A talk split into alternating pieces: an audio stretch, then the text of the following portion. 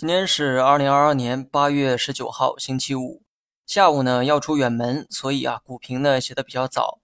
写稿的时候大概是下午两点左右，距离收盘呢还有一段时间，因此我也不敢保证短期判断的准确性，建议大家呢多听逻辑为主哈。今天调整相对明显，正如我之前说的那样，日线层面预期调整就好，市场对下半年经济复苏的这个预期有所减弱。所以呢，都在等接下来的政策发力，而最近一次的政策举动就是降息。下周一呢，将公布最终的结果。如果确定降息，那只能说符合预期，中性一点看就好；如果没有降息，那就是不及预期。市场短期可能还有负面情绪有待释放。不过呢，从目前的状况来看，下周一降息的可能性比较大。然后呢，说一下几个板块。有人问我，金融股值不值得投资？我这里啊，主要以银行为例哈。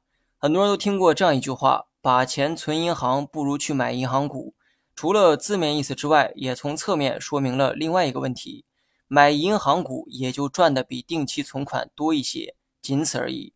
对于耐得住寂寞又不想承担剧烈波动的人来说，买银行股的确是不错的选择。